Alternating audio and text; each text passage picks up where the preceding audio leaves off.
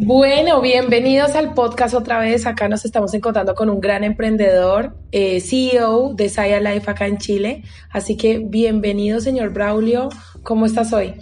Muchas gracias por todo, todo muy bien. Perdón ya desde el principio por mi raro español. Braulio, eh, por tu español nos damos cuenta que no eres chileno, no eres colombiano, no eres de estas zonas. Cuéntanos un poquito de tu historia, eh, digamos qué estás haciendo hoy y, y digamos dónde estamos en este momento acá teniendo nuestro gran podcast. Bueno, yo vengo de Brasil, eh, yo soy cofundador de una compañía que empezó hace exactamente cuatro años y esta compañía se dedica a mejorar la salud mental y democratizar el acceso a terapia psicológica. O que nosotros hoy hacemos, además de conectar psicólogo con paciente e intentar disminuir las tasas de ausentismo laboral y licencia médica por parte de grandes corporaciones y de la otra punta generar demanda de clientes a nuestro psicólogo que paga una membresía. Y hace como dos años y medio yo venía a Chile por el programa Startup Chile. Después nos sentimos que era un momento de expandir.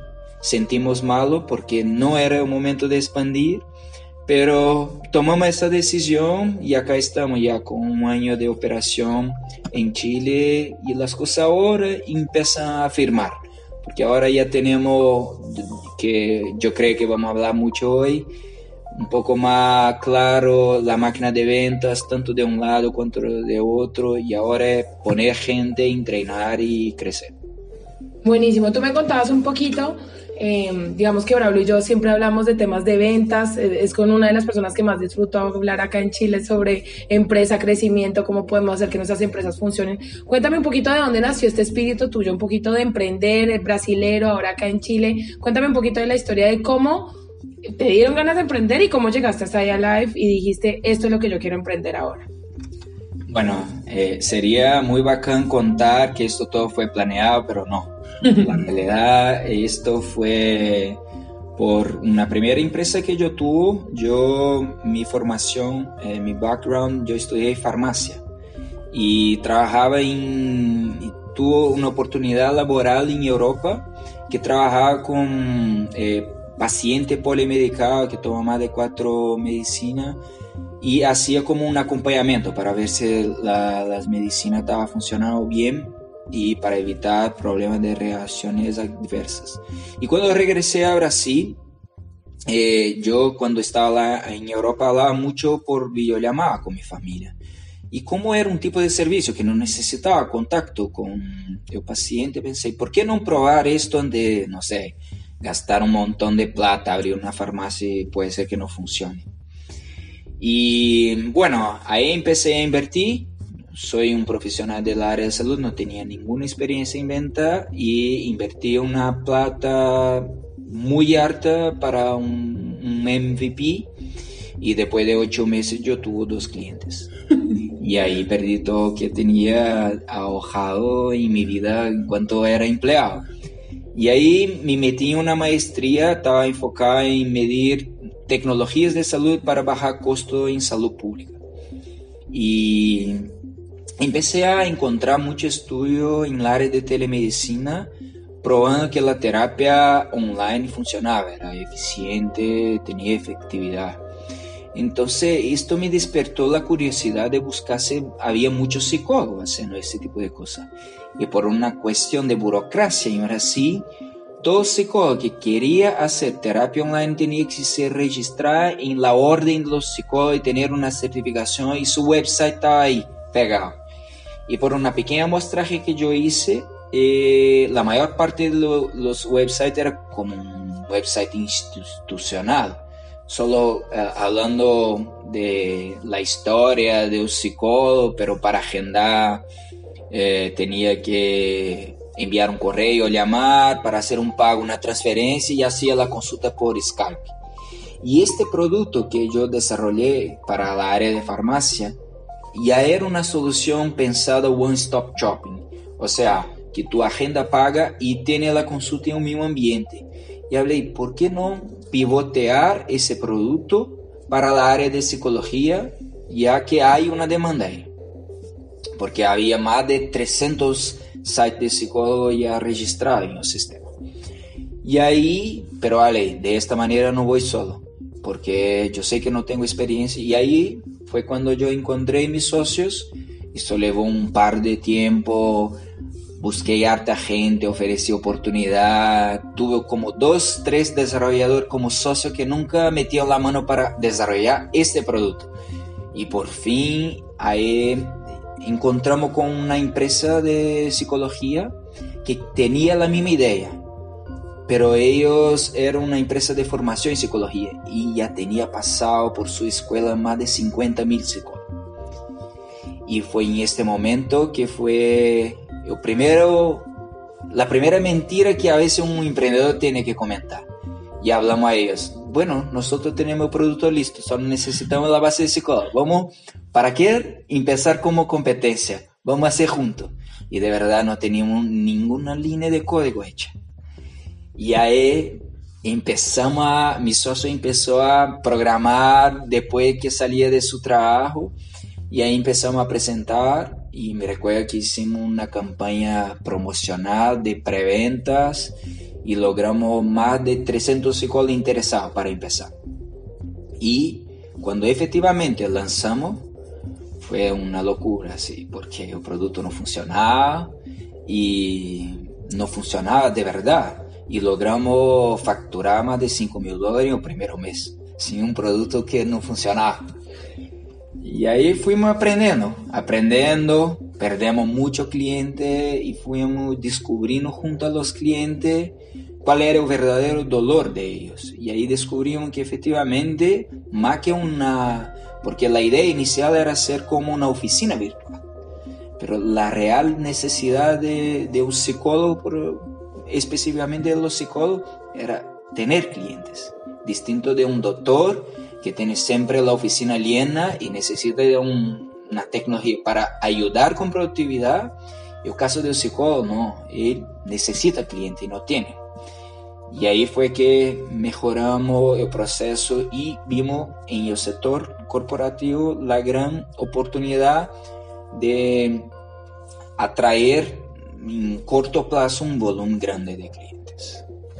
Súper, ¿qué, ¿qué, historia. Yo no sabía tanto detalle de la historia, me encantó el detalle de mentir al principio. Mira, todos lo hacemos porque si no la, la rueda no empieza a andar y bueno, de alguna manera nuestras empresas no lo, no lo exigen al inicio. Me gustó mucho un poquito llevemos esto un poco más a los números. Eh, ustedes empezaron hace ya 3, 4 años. 4 años. Eh, y, digamos que me gustaría llevar, que nos llevaras un poco a los números que son ahora, o sea, cuántos psicólogos están en la plataforma, tanto en español como en portugués, cuántas personas atienden promedio, no sé, por semana, por día, yo sé que tú tienes todo metrizado en tu cabeza. Y digamos de alguna manera, después de llevarnos a eso, cuéntanos un poco cómo fueron esas primeras historias de las primeras consultas, de convertir a los primeros psicólogos que realmente tuvieran una cita online. Bueno, actualmente hoy contamos con alrededor de 530, 550 psicólogos, la mayor parte aún en Brasil, porque la operación de América Latina es muy pequeña. Eh, nosotros tenemos, hacemos un promedio de 5.000 sesiones mensuales, esto con pacientes en todos los continentes del mundo, la mayor, la mayor parte también brasileños, pero ya tenemos un par de latinoamericanos viviendo en otras partes porque la única inversión que hacemos de campaña de advertising es para expatriados y porque funciona súper bien la oportunidad de una persona como yo que vivo fuera de mi país poder tener un contacto con un psicólogo de su país y comentar de todo lo que vive siendo un expatriado.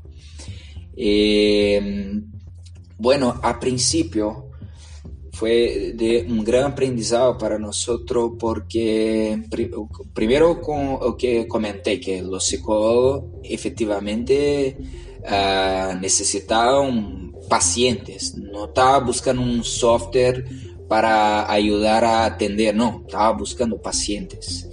Y, nosotros, no, sí, de verdad nos costó como casi dos años a, tener un volumen más expresivo de consultas, porque las consultas que tenían eran puro consultas privadas, o sea, la gente pagando de su propio bolsillo.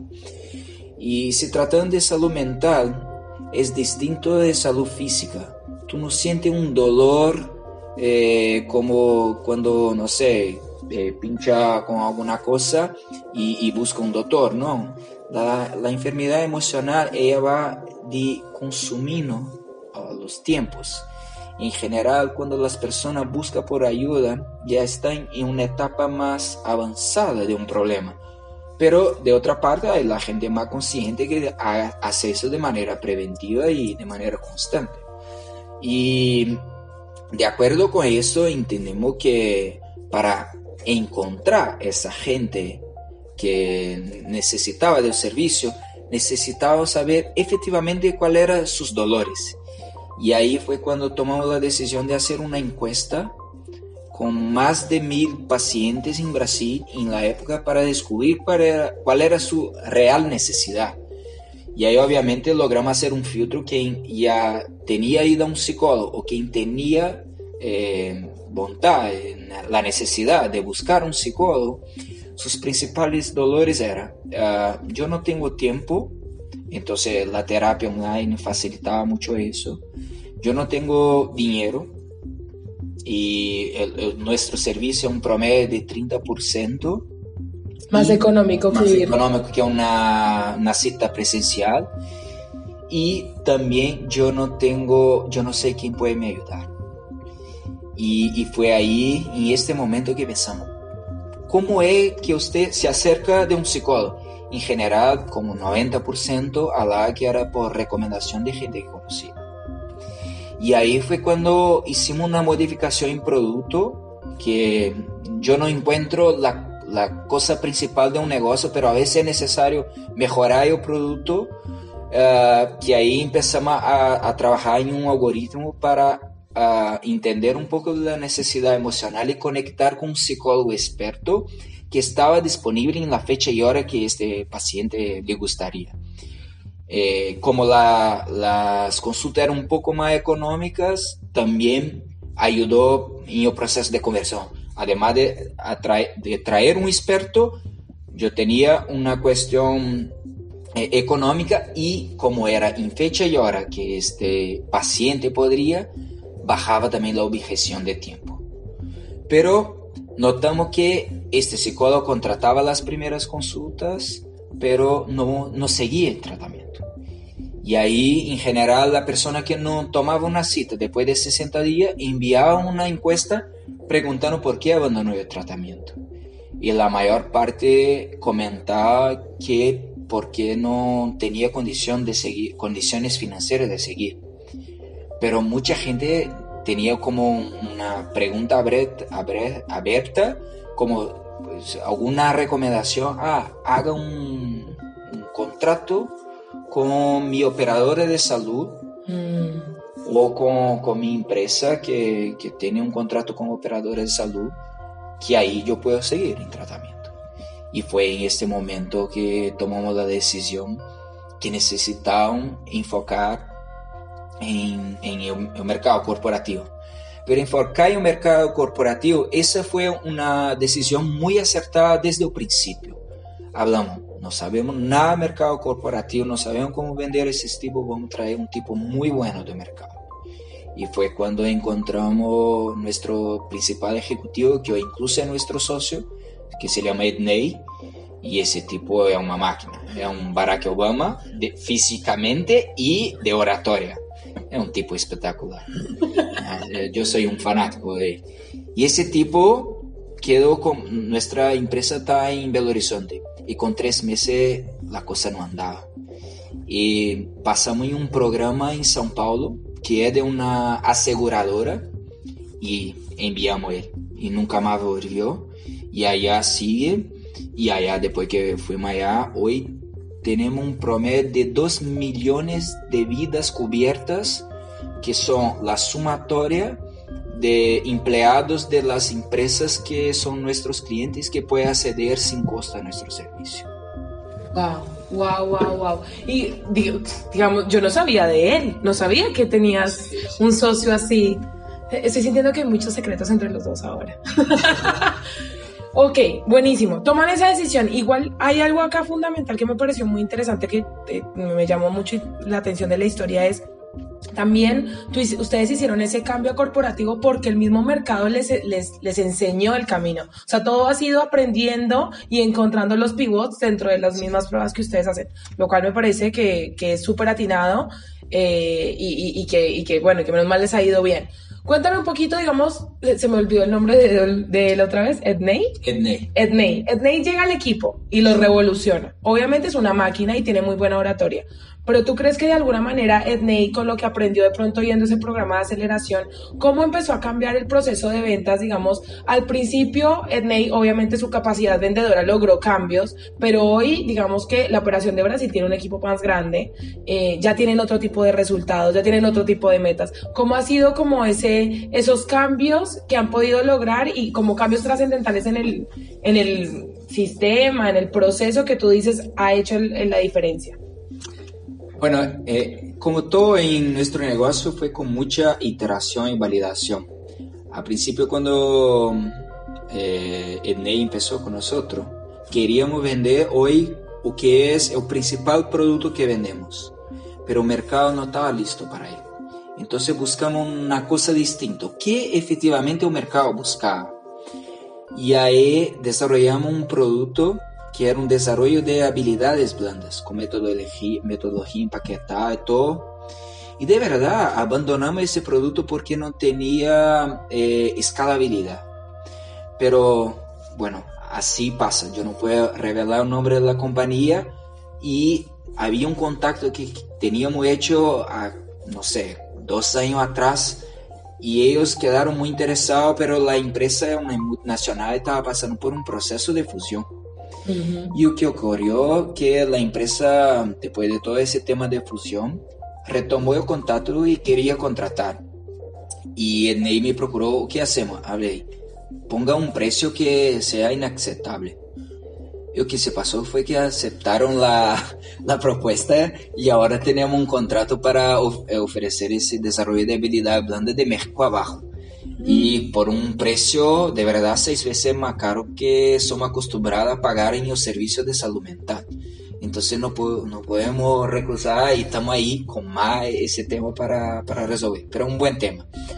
Pero efectivamente o que nosotros nos dedicamos, que efectivamente el programa de, de salud mental llevó mucho tiempo.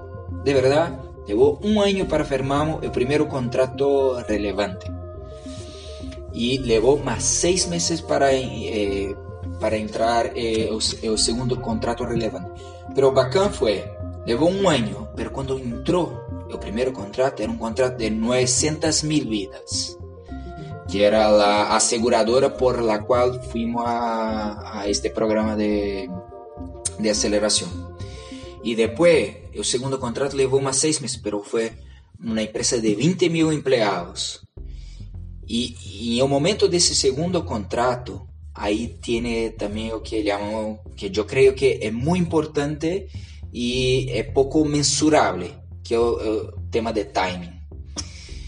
Este momento pasó un cambio de la resolución porque la práctica de la terapia online en psicología en Brasil es regulada por el Colegio de Psicólogos. Y a principio só podría tener hasta 20 sesiones online, después tenía que hacer una presencial. Y las operadoras de salud no seguían con esto porque tenía esta barrera.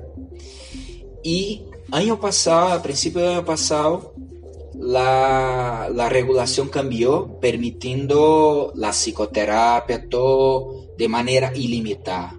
Y fue ahí que las operadoras de salud se dieron cuenta que era la gran oportunidad. Y cuando llegamos a este punto, ahí llovió, así como ya teníamos Porto Seguro, que es una de las principales aseguradoras del país, como cliente, las otras aseguradoras empezaron a buscar. Y fue ahí que las cosas empezaron a andar un poco más rápido.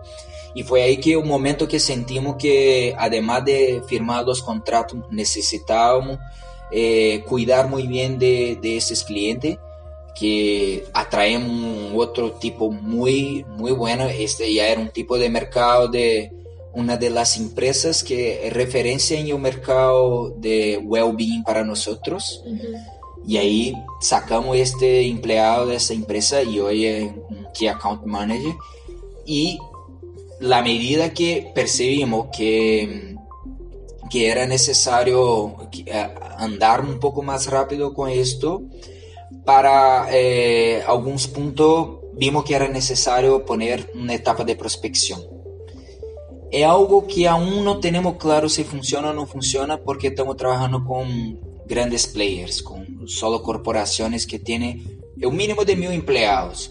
Pero si tratan de operadores de salud, estamos hablando de, de empresas que tienen mínimo promedio 200 mil clientes.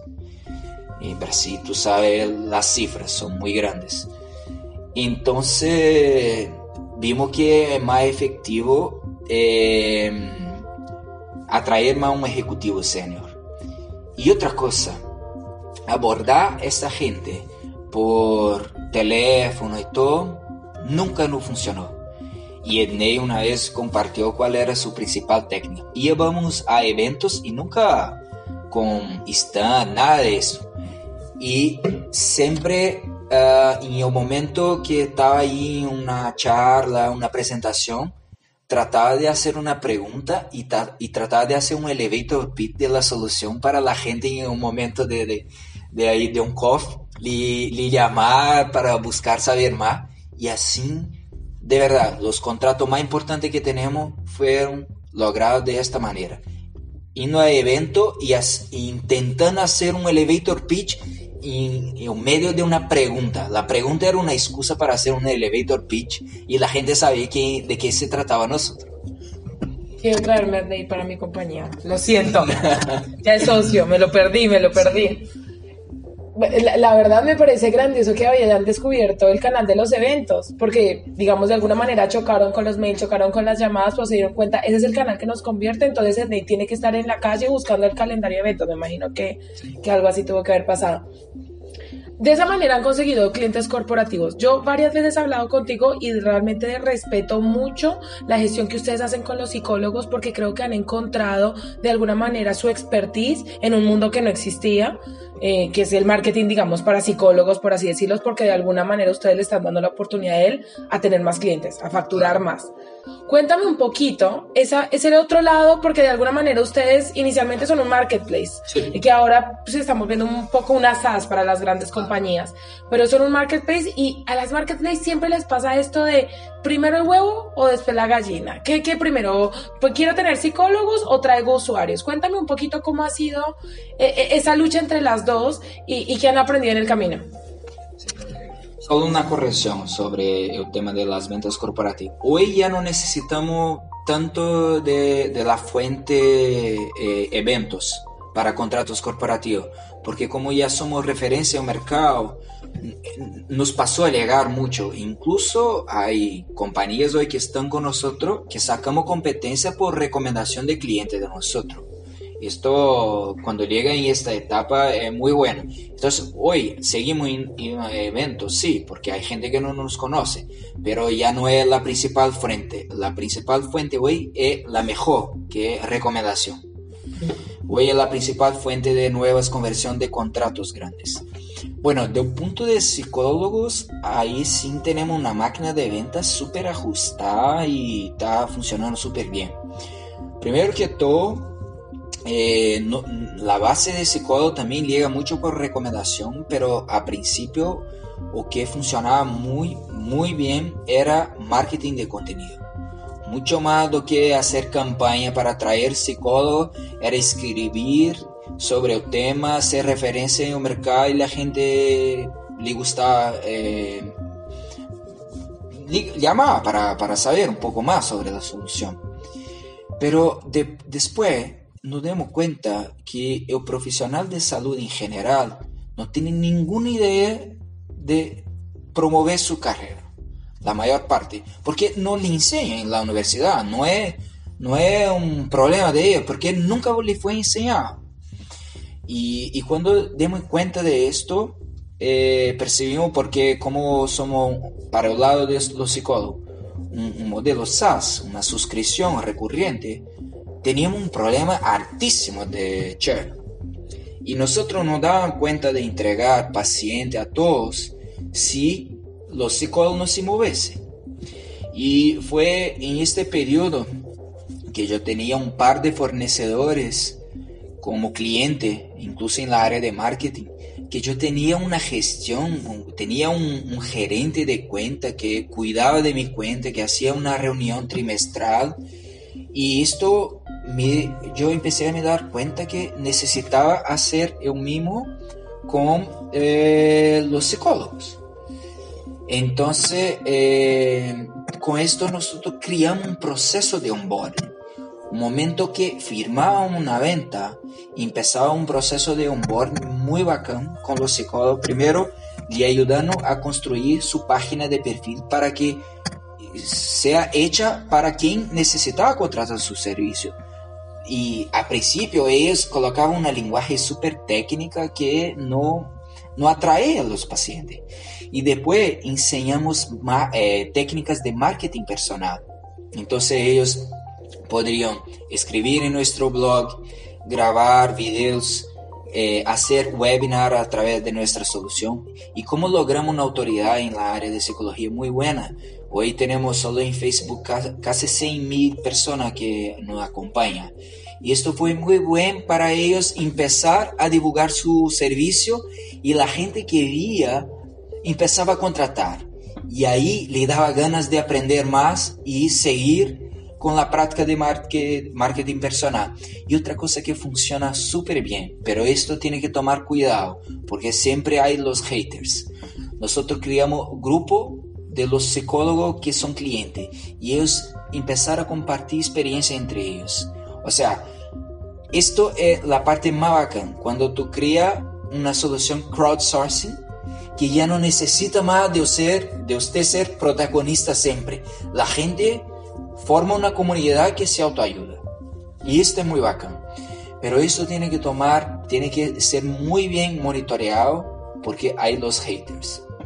Y los haters son fastidiosos. Acá en Chile nosotros tuvimos, tuvimos que eliminar nuestro grupo de WhatsApp porque tuvimos un par de psicólogos como haters y, y ah, por fin hablamos que este no era el momento.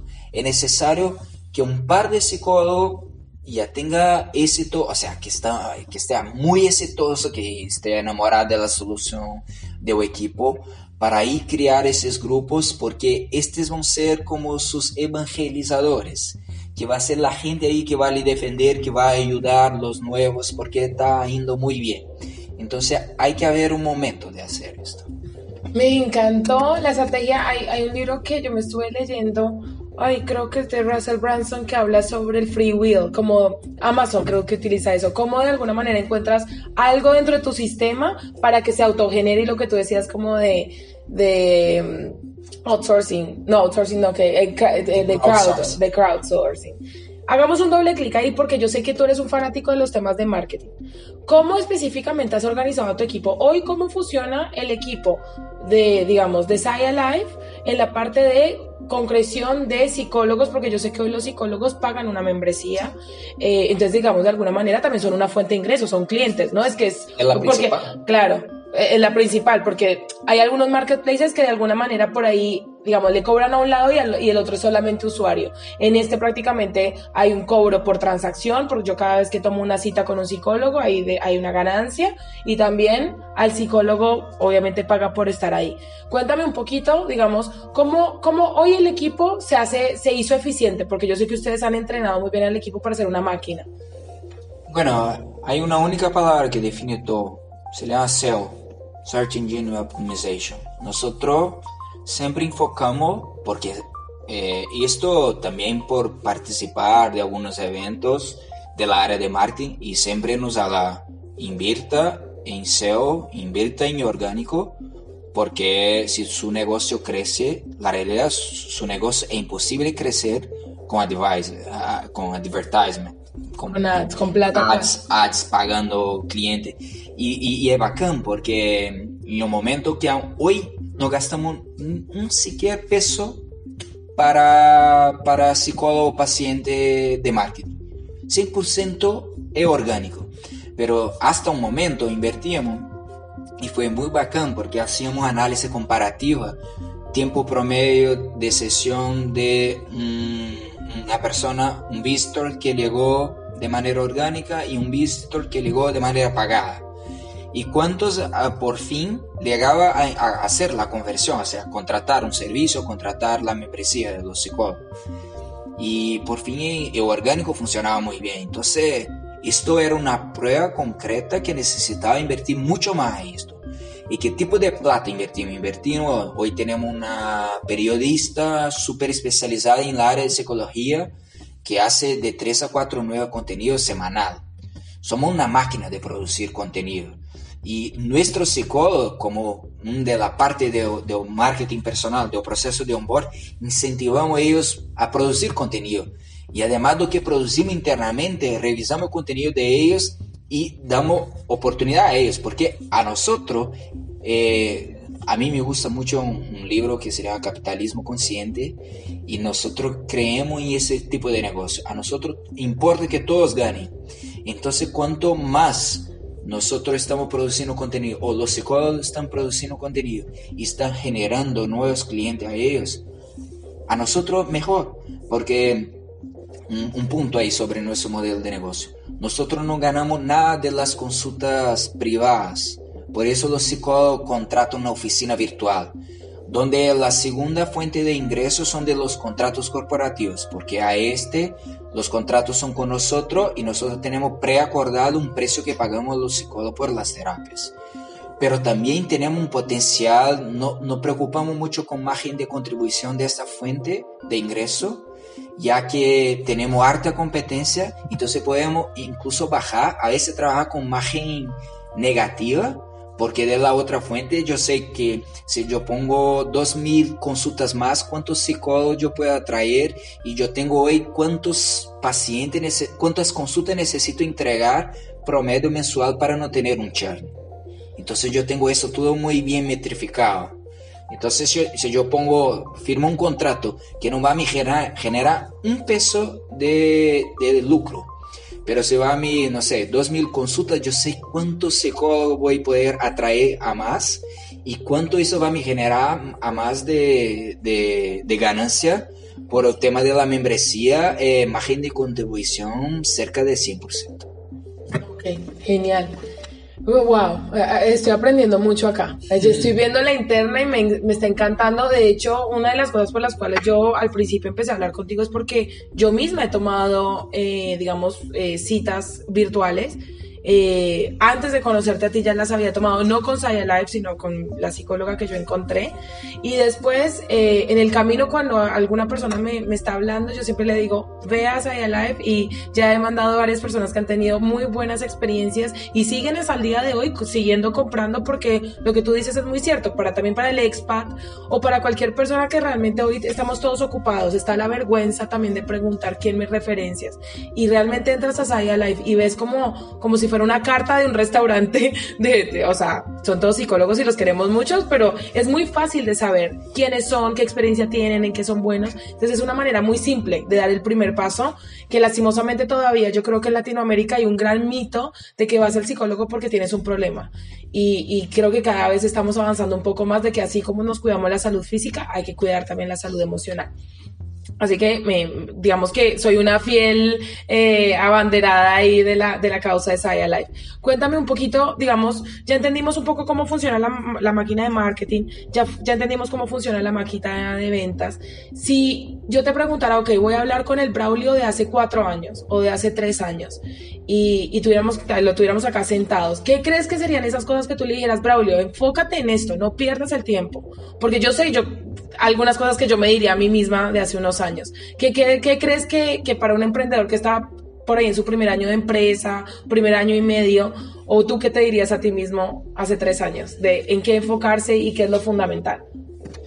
Eh, bueno, eh, hay algunos emprendedores de Brasil que hoy son referencia a nosotros, que son los tipos que construyeron la mayor empresa cervecera del mundo, que es AB InBev y ese tipo también hoy son dueños de Burger King, Tim Hortons, son tremendo de ese tipo. Y ellos, me gusta o que ellos hablan que eh, el sueño pequeño da tanto trabajo cuanto soñar grande. Y, y, para soñar grande tú necesitas de gente y gente buena. Y ellos consideran que su área de negocio es ser máquina de gente.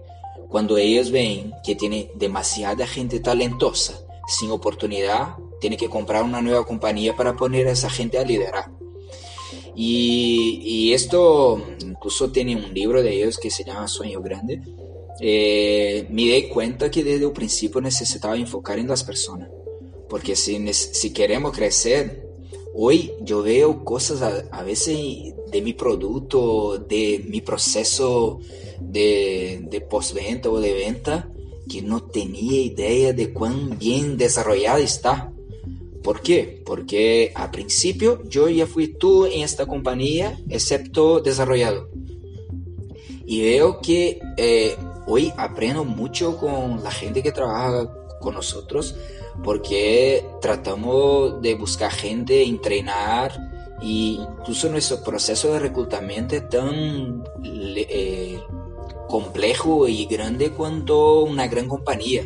Tenemos cuatro etapas. Primero hacemos una triaje, después análisis técnico, después análisis comportamental, después análisis de fit cultural. Y solo ahí preferimos quedar sin contratar do que contratar mal. Porque una naranja mala y un cesto de naranja mata todas las otras. Entonces, de verdad, o que recomiendo siempre a, enfocarse en gente, porque si tiene gente calificada, yo podría hablar, enfoque en vender, pero sin gente calificada, tú nunca vas a lograr esto. Enfoque entonces en las personas. Tra atrae el máximo de personas buenas.